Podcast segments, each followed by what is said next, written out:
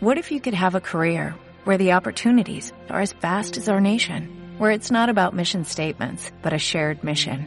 At U.S. Customs and Border Protection, we go beyond to protect more than borders, from ship to shore, air to ground, cities to local communities. CBP agents and officers are keeping people safe. Join U.S. Customs and Border Protection and go beyond for something far greater than yourself. Learn more at cbp.gov/careers. Hola,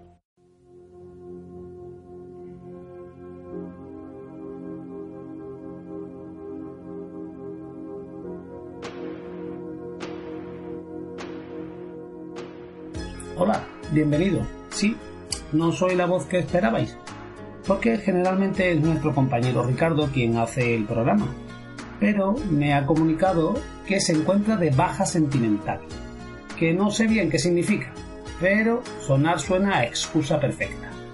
Por cierto, si alguien le puede dar un significado a esto, me podéis dejar un comentario en el propio podcast o bien a radio arroba la llave de. Así que dado que Ricardo no está, pues me tocará trabajar a mí. Dadme unos instantes y comenzamos.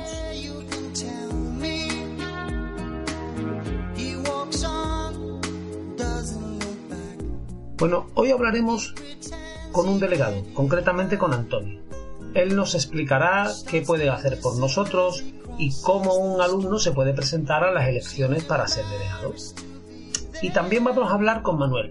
Si digo Manuel quizás pues no suene, pero si digo Niar, todos los hemos visto alguna vez por los grupos de Telegram colaborando y ayudando en los dos canales que existen para la recepción de nuevos compañeros, el canal oficial que se estaba de extraño, como el canal que eh, un grupo de compañeros creó una magnífica iniciativa hace unos años. Así que, llegado este momento, vamos a marcar.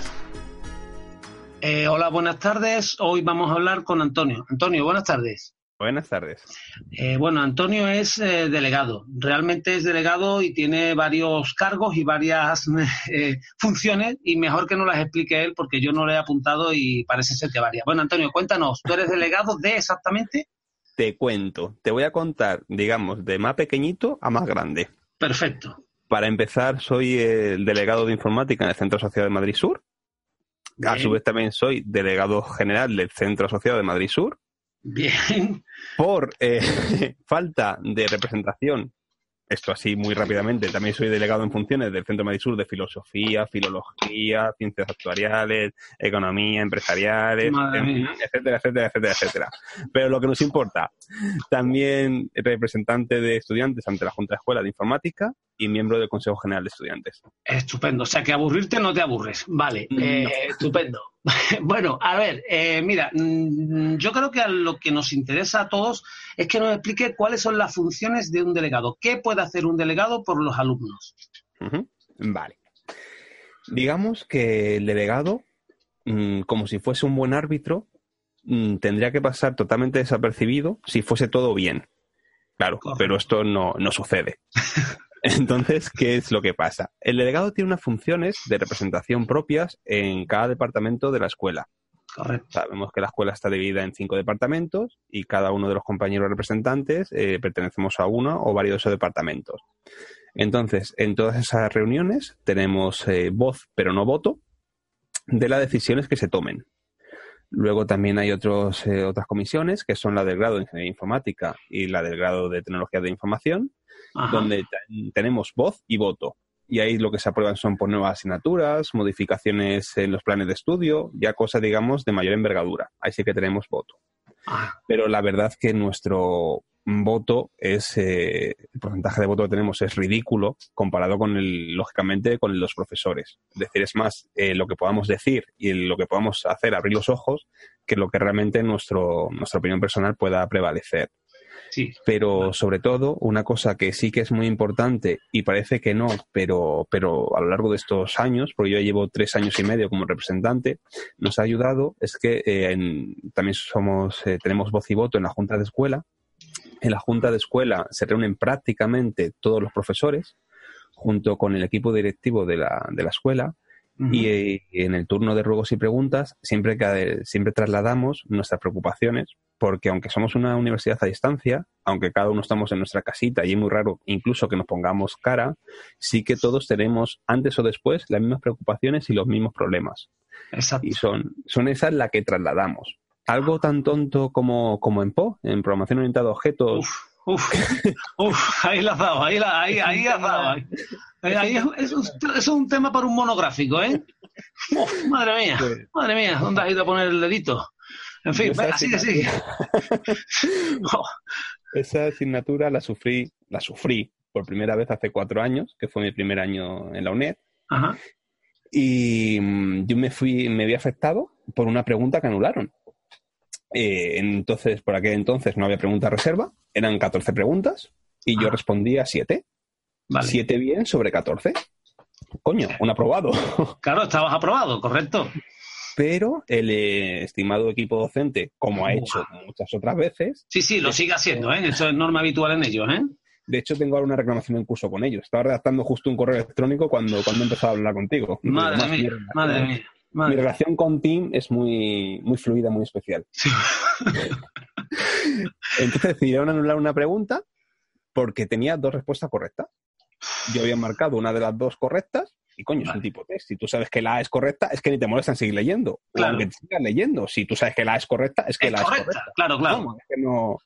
Y decidieron anularla, con lo cual me quedé con 6 sobre 13, lo cual ya es un suspenso.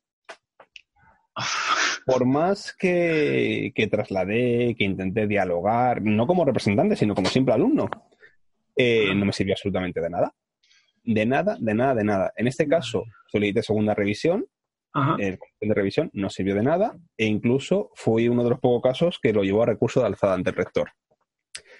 Sin ánimo de desanimar a nadie, porque son los cauces legales que tenemos todos los alumnos, todos los estudiantes. La respuesta del rector fue maravillosa, que nos Imagínate, ¿qué, puedo responder? Eh, no, no sé, no me consta. ¿Puede ser no me consta? Mm, ¿Que está de moda esto?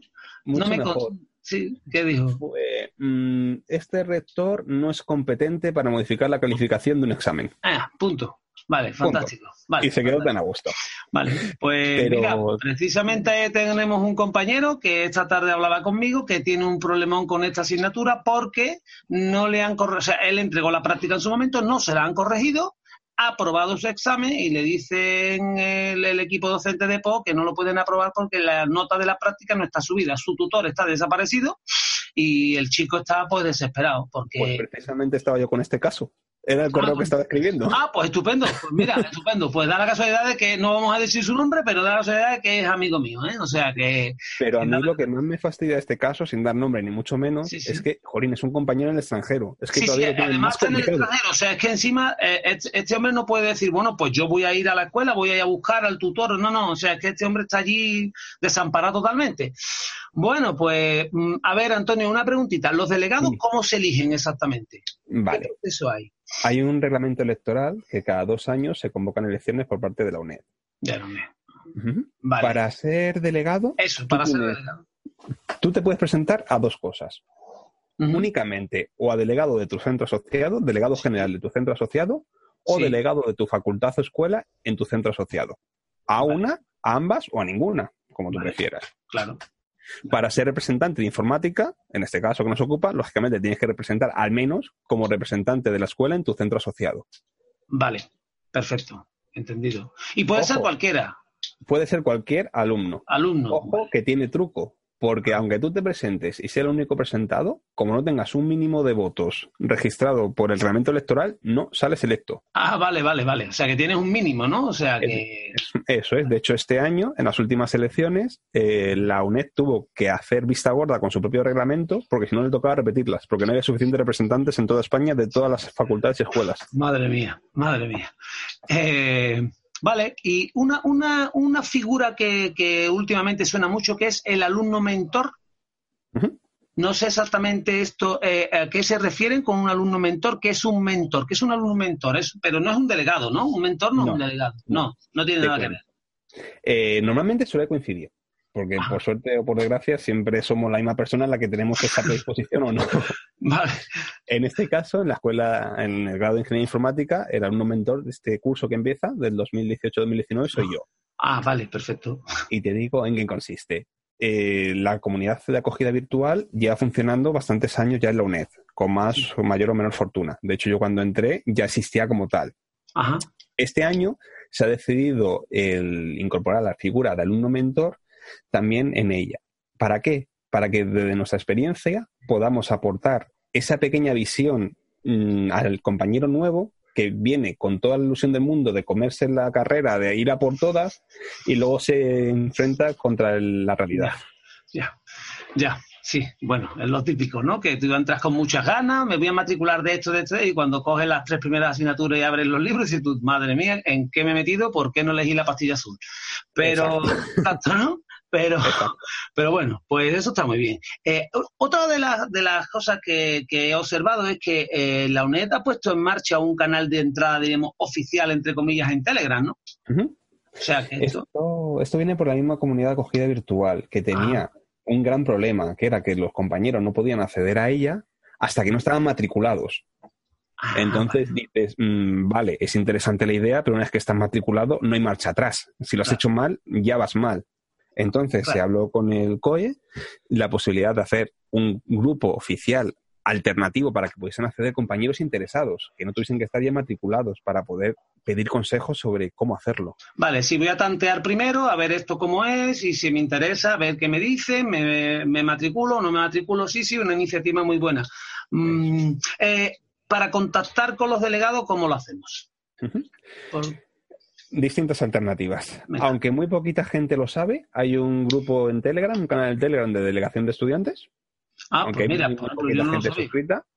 No te preocupes, te pasaré el enlace para que... Pásame el enlace y a ver si lo publicamos en la web nuestra o lo, ponemos en la en el eh, cuando cuando editemos este podcast y lo, lo saltemos al aire, pues lo vamos a poner abajo para que la gente pueda pinchar y, tengamos eso, estos recursos que ustedes nos brindáis, ¿no?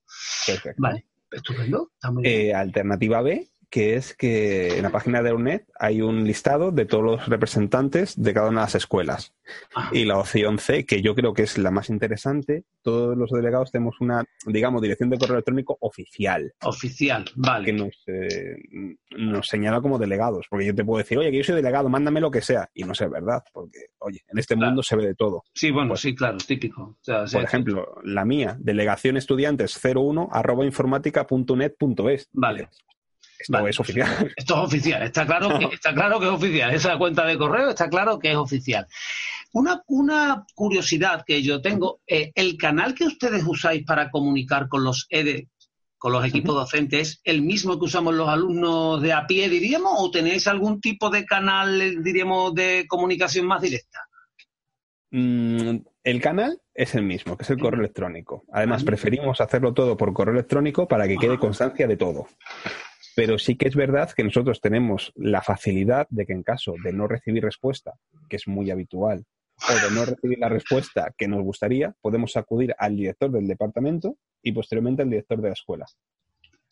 Vale, tenéis esa facultad que nosotros, el, alumnado, no la tiene, sino que deberíamos de contactar con vosotros en caso... Hombre, lo que sí está claro que habría que contactar con vosotros en casos extremos, ¿no? Porque para una simple reclamación no vamos a estar molestando al delegado, ¿no? De hecho, nosotros no tenemos potestad para intervenir en primeras reclamaciones, únicamente a partir de la comisión de revisión, o en casos excepcionales como el compañero de, de Sí, vale, vale, vale, vale, vale. Perfecto, hombre, claro, es que esto que le quede claro a todo el mundo, que lo que no podemos ahora es bombardear a los delegados cada vez que queramos reclamar una pregunta o queramos algo, que tiene que ser cuando estemos en una segunda revisión. Vale, entonces ellos nos ayudarán. Entonces esto, esto, que no vaya a ser que a raíz de aquí empieces a recibir correos masivos todo el día y, y la culpa ahora sea mía. Pero sí que hay una cosa que me ha llamado mucho personalmente la atención, que es que este septiembre y ya estamos, ah, ya estamos en agosto, ya estamos en cierre de actas, solo hemos tenido dos reclamaciones. No sé si por solamente, no sé si por desconocimiento de los compañeros o porque todo ha ido extraordinariamente bien. Ojalá sea lo segundo. Sí, ojalá, pero yo, sinceramente, eh, cuando se fue a montar el programa, pensamos en hablar con un delegado, precisamente porque creo que es. no La gente aquí lleva años, yo llevo aquí con este ahora que va a ser el tercer año, y no tenía muy claro cómo funcionaba la figura del delegado. Pues igual que a mí, le pasará a muchísima más gente. Imagina los que acaban de llegar, ¿no? O sea que ni idea, vamos, ni, ni, ni la más absoluta idea. Entonces, por eso queríamos que tú nos explicaras un poquito cómo funcionaba un poquito todo este mundo de los delegados. Bueno, pues. Te voy a decir una, una cosilla, que es que en marzo hay elecciones. Ah, en marzo hay elecciones. En marzo hay elecciones y la yo, por ejemplo, no puedo volver a presentarme porque estamos limitados a dos mandatos. O sea que terminas en marzo. ¿Mm? Eso es, cada mandato son dos años y con mucho podemos tener dos mandatos. Este ya va a ser mi cuarto año. Uf. Sí, o sea que ya Así va que bien, ¿no? Vamos. Necesitamos, en serio, sangre fresca que quiera continuar con esto, porque sin representación, en caso de injusticia, en caso de problemas, estamos sin voz. Bueno, pues desde aquí vamos a hacer un llamamiento, que ya sabemos que en marzo hay elecciones y que todo el que quiera, bueno, pues se puede presentar. Para Antonio, por ejemplo, le encantaría seguir seguramente, pero no puede porque ya ha agotado sus dos mandatos. Así que ya sabéis, el que se, el que se quiera presentar, pues bueno, pues estar, estar atento al canal, que seguramente salga, o recibiremos correo electrónico. Eh, bueno, Antonio, eh, que no te quiero robar mucho más tiempo. Y ahora, en el tema personal, eh, ¿cuáles son tus motivos para estar en la UNED? ¿Por Pues qué mira. estudiaste la UNED? ¿Por qué informática? En fin, háblanos un poquito de eso. Yo mm, llegué engañado a informática de la UNED. Como todos, como todos, me suena. No, Bueno, vale. eh, informática es mi tercera carrera. Vaya. Yo antes estudié otras dos en la presencial. Y, y, eh, perdona, pues ya que dímelas, porque evidentemente está- to- si no me las dice, todo el mundo me va a bombardear a mí. ¿Pero qué? ¿Pero qué titulación tienes? ¿Qué, qué carreras estudiaste? Yo estudié Ingeniería Aeronáutica en la Politécnica de Madrid Madre mía. e Ingeniería Aeroespacial en la Universidad de León. Y tienen las dos titulaciones, dos aeronáutica y la... Vale, y ahora, venga, va, sí. Y ahora estoy con informática, que ya tengo todas las asignaturas acabadas a falta del trabajo fin de grado. O sea, que va a ser tu tercera ingeniería. Tercera ingeniería, eso es. Maravilloso. Y yo aquí llegué engañado de las peores, de la peor manera posible, por una mujer. Bo- Bueno, se nos van a echar encima, nos van a matar, nos No, van a no, matar. no. pero no lo voy a Te voy- cortar, ¿eh? Juro por Dios que esto sale al aire así. Yo empecé la carrera hace cuatro años y entonces en la empresa en la que estaba trabajando tenía una compañera con la que me llevaba extremadamente bien, Ajá, que el marido eh, siempre había querido estudiar informática. ajá. Y me dijo, venga, joder, Antonio, anímate, te apuntas con él a UNED y así por lo menos vais, vais juntos, os apoyáis. Yo, joder, otra vez a estudiar, qué pereza. Pero al final me terminó convenciendo. Madre mía. Resultado, su marido el primer cuatrimestre lo dejó. Y yo aquí estoy cuatro años después. bueno, te convalidarían bastante, me imagino, ¿no? O sea, Solo matemáticas y física. solo matemáticas y física. O sea, que has sí. tenido que hacer 240 créditos, men- bueno, menos los, los Menos 200, eso menos 12 créditos, madre mía. Sé que son dos huesos, porque lo sé, Sí, pero bueno, pero verás, después de, después de, después de una aeroespacial y de una de, de la otra era Aeronáutica. aeronáutica, mm, la matemática aquí tiene que ser más o menos un poquito como que de risa para ti, pero bueno, y física tres cuartos de lo mismo, o sea que, y te convalidaron solamente esas dos. Solo esas dos. Sí, eso es un tema que, eso es un tema que a lo mejor eh, en la- en lo- lo- los delegados deberían de, de plantear cuando tengáis alguna reunión, que aquí el, el nivel de convalidación es muy bajo. ¿eh? Aquí llega la gente preparada y presenta convalidaciones y, y la UNED nunca se las acepta, ¿eh? o sea que, pero es que ni Hay las una mira. cosa que poca, cos- eh, poca gente sabe, que existe Ah. un estudio previo de convalidación. Es decir, antes de estar incluso matriculado, puedes presentar tu titulación y que te digan que te convalidaría. que te convalidan, ¿no? Vale, pues eso es algo importante también. Pues eh, eso es algo importante que cuando escuchen el programa, bueno, pues que sepan que antes de, pre- de- de hacer una matrícula pueden presentar y decir, a ver, con este título que tengo, ¿qué me puede usted convalidar? Y es importante. Vale, pues, pues nada, pues Antonio, pues muchísimas gracias por todo y por abrirnos un poquito este mundo de los delegados, que realmente la culpa es nuestra, ¿eh? Porque si nos preocupáramos todos nos enteraríamos de cosas, pero es que no nos preocupamos. Y muchísimas gracias por todo, de verdad. Muchas gracias a ti. Venga, un saludo. Gracias. Hasta luego. Hasta.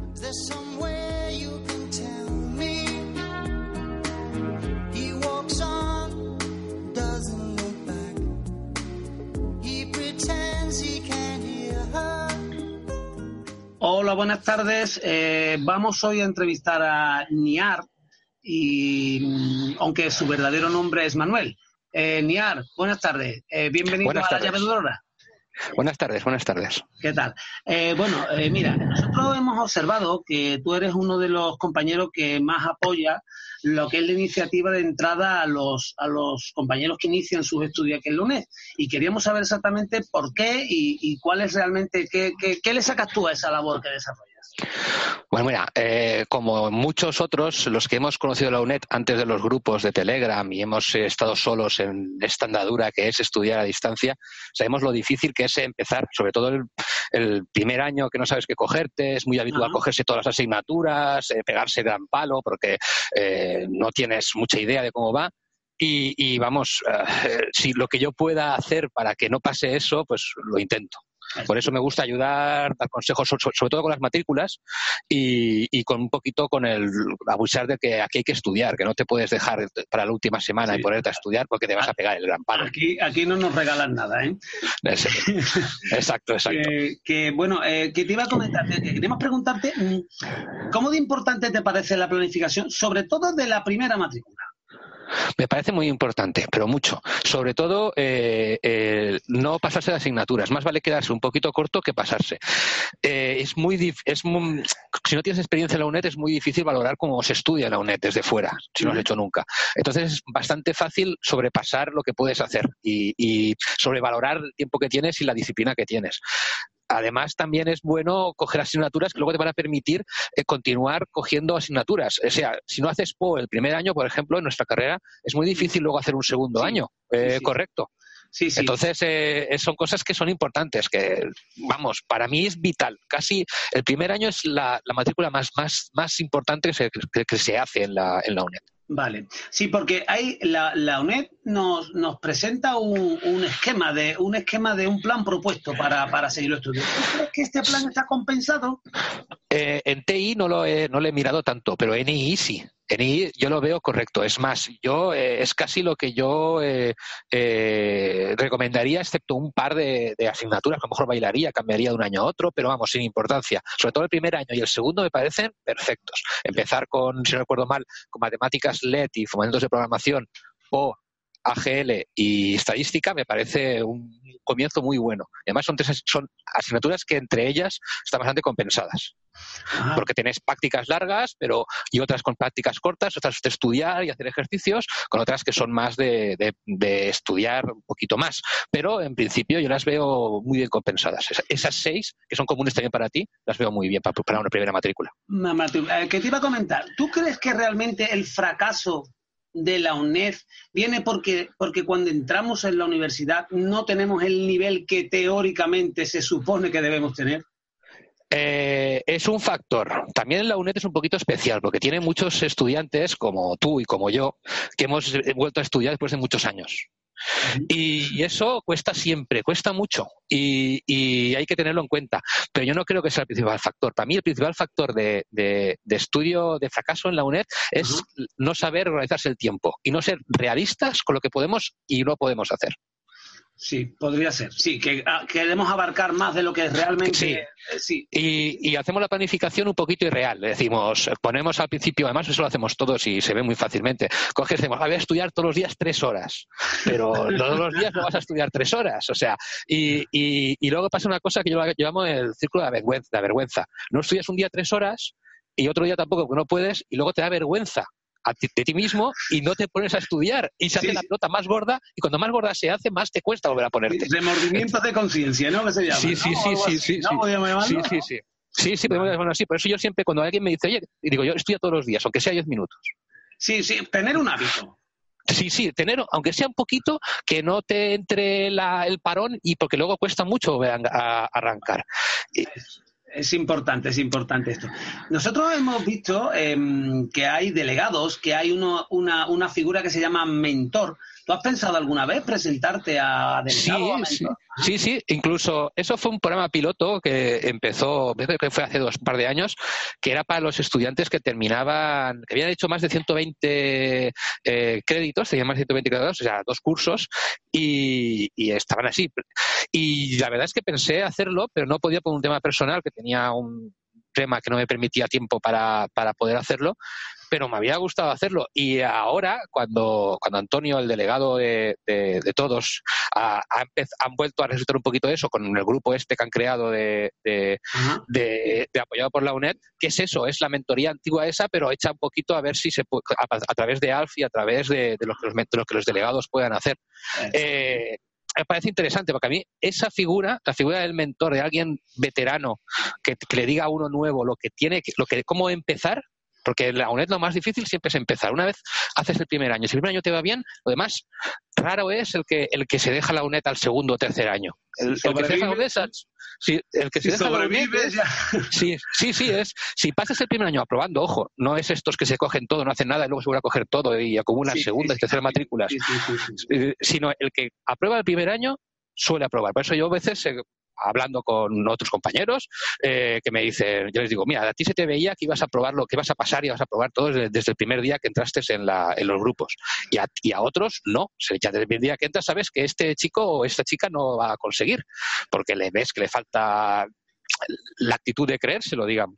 Pero una vez eh, empiezas, empiezas ya es rodado, va cayendo poco a poco.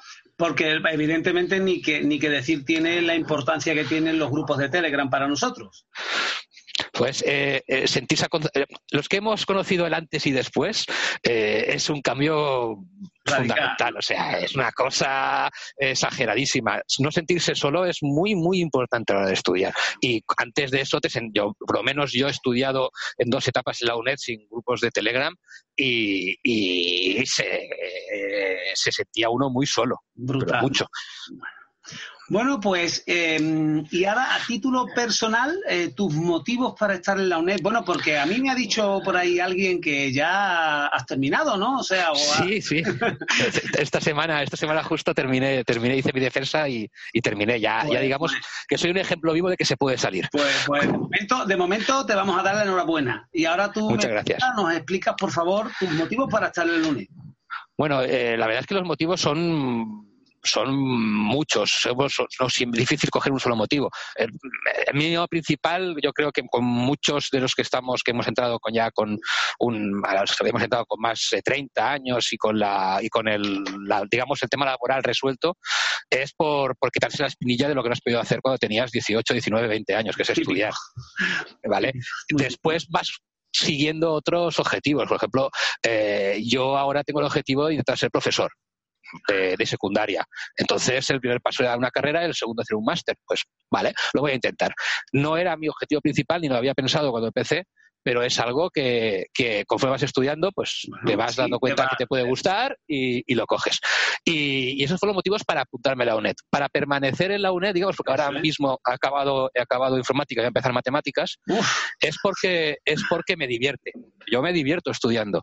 Y claro. además aquí he conocido compañeros muy, muy buenos que me han ayudado mucho y me han hecho, he hecho grandes amistades. Y eso tampoco lo quiero perder. Es una forma de, es una forma de socializar con gente que más o menos tiene tus mismos intereses. Y es, y ahí lo veo muy, muy chulo. Eh, tanto, por ejemplo, Hinata, con, con, con J, con H aspirada, sí, sí, con H aspirada, sí, sí, que ya utilizamos en el primer programa y demás. Exacto, exacto. O María o tantos otros, eh, pues han ayudado mucho a continuar estudiando. También está bien pues en los momentos de ocio y diversión, las típicas apuestas que hace Ginata con todo el mundo y esas cosas, pero es, es la, es la es la diversión de la, de la UNED también, entre, entre comillas. Si hacemos un programa de las apuestas de Ginata, a lo mejor tenemos que hacer un monográfico o algo, ¿no? Porque No, sí, bueno, sabemos qué se ha apostado. Una serie será se- es una serie, es una es, es, es una serie porque es, es- digamos que se calienta muy a prisa para, para aceptar apuestas que a veces no, no le convienen. pero- Bueno, bueno, yo veo que esto todo entra dentro de, la, de los momentos de relax y de la Sí, broma y del buen compañerismo y del buen rollo, que es el que tiene. que es una de, las, una de las partes más importantes de los grupos de Telegram, más incluso que el estudio, porque es lo que te ayuda a, a un poquito desconectar de estudiar y, y que a veces es importante no es obsesionarse y no eh, castigarse a uno mismo o, o, digamos trabajar en exceso, tener un momento de relax, un momento de risas con alguien, alguien que, que te dice buenos días, cosas así, eso está siempre está chulo. Está Además en, una- en un- en un conjunto de estudiantes está muy chulo. Está muy bien. Bueno, pues Manuel, Niar, que ha sido un placer hablar contigo. Muchas gracias. Que muchas gracias por, por esta pequeña entrevista y por, eh, por ayudarnos a todos y explicarnos tus motivos y saber que, bueno, que se puede hacer el grado, que se puede terminar y que además vas a seguir con otro. O sea, que esto es una pequeña... Esto es has tomado una pastillita roja de esta y has Sí, metido en el es, como, es como una droga. Una vez empiezas ya es difícil de dejar. Sí, es como salir del Ikea o algo así. Sí, es una pues- cosa así. Pues de acuerdo, Manuel. Pues muchísimas gracias por tu De tiempo. nada. Vale, gracias. Venga, hasta luego. Adiós. Adiós, adiós.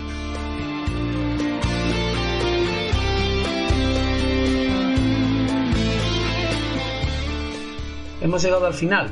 Hemos hablado con Antonio, hemos hablado con Manuel, nos han hablado del mundo de los delegados, del mundo mm, de la mentoría y hemos eh, conocido sus motivaciones personales para estar aquí.